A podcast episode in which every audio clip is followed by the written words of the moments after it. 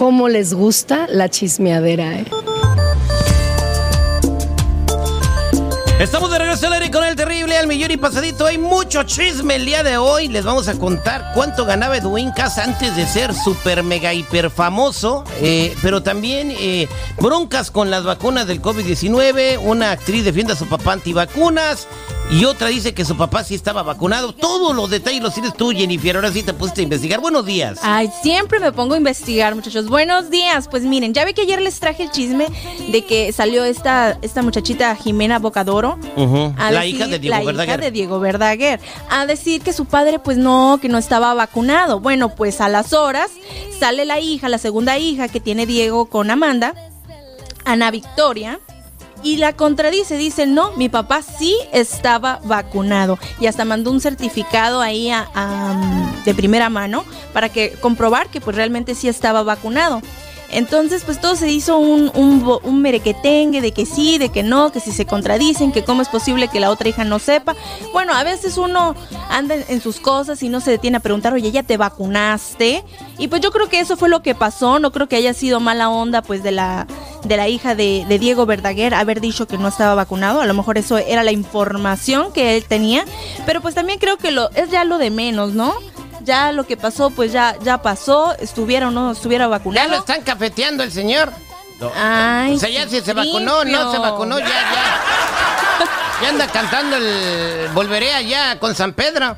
Bueno, pues yo creo que hay que concentrarnos en su partida y pues realmente recordar lo bonito que nos dejó, que pues son sus canciones y pues su legado, ¿no? Exactamente, pues ahí está lo que dice la hermana de, Bo- de, de Jimena, que dice, no, si mi papá sí estaba vacunado, aquí están los certificados, nomás quiero desmentir a mi carnal ahí sí. Qué bien, ¿no? Porque pues mucha gente se pone a criticar sin saber lo que realmente está pasando, ¿no?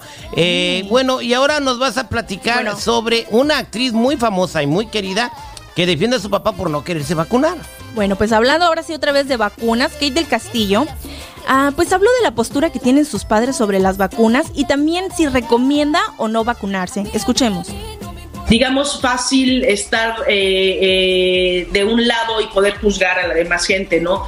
Eh, yo estoy vacunada dos veces, este, sabes, yo tengo mi manera de pensar, mis padres tienen su manera de pensar, este, y no se las voy a cambiar porque pues porque porque no puedo cambiárselas no y créeme que lo he intentado pero así es ellos no salen de su casa ellos eh, creen que van a estar bien ellos no se quieren vacunar no se quieren meter el bicho yo tampoco quería vacunarme porque yo decía por qué me voy a meter un bicho que no tengo no estamos en ninguna posición de juzgar absolutamente nada.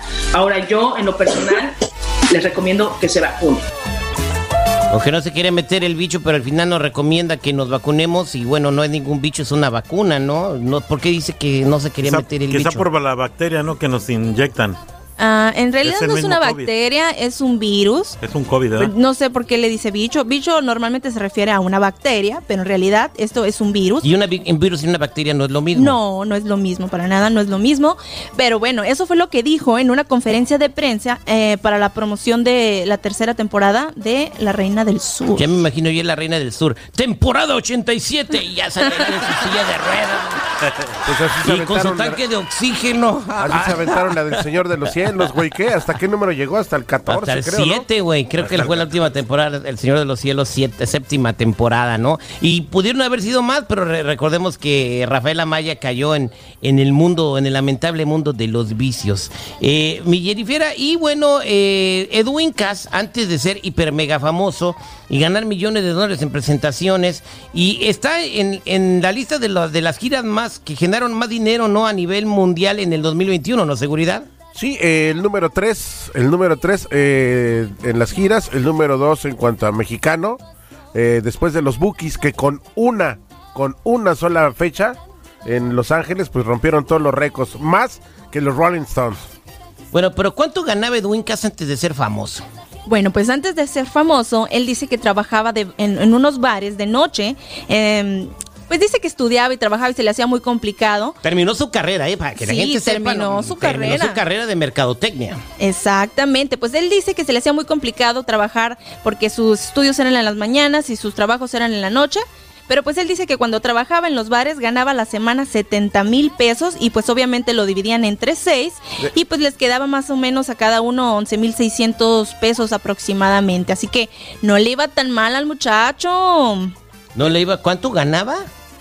Eh, 70 mil pesos a la semana dividido entre seis del grupo y pues que le quedaba más o menos 11.600 pesos aproximadamente a Como cada 500 uno. dólares a la semana en México es un dineral. Mm, Sí. Es lo que mucha gente le manda al mes a sus jefes allá para que se alivianen. Uy, les caen de maravilla. Digo- Pero ahorita como está el limón, yo creo que ya tienes que mandarle más de 500 dólares al mes, ¿no? Digo, bueno, pues sí. y, por compartir, y, y por compartir esta etapa de su vida no hay que ponerle un trofeo, güey. ¿eh? Digo, hay millones de personas, inclusive radioescuchas del aire con el terrible, que tienen 3, 4, 5 jales y ahí la llevan, güey. O sea, por favor también, Jenny. Pero no, no, pero Ay, bueno. bueno, te- pero te- muchos dicen, bueno, ¿cómo le iba antes de ser famoso? O sea, antes de que se metiera en el mundo, Y ahora ya ni te sí, volteé en los ver. altos mandos. Gugu, ya, te te- despertaste, Gugu. Ya tienes, qué bueno que te despertaste porque ahorita vas a hacer la, la Gugu troleada, ¿ok? Oye, sí. ¿Está listo para trolear a alguien, Gugu?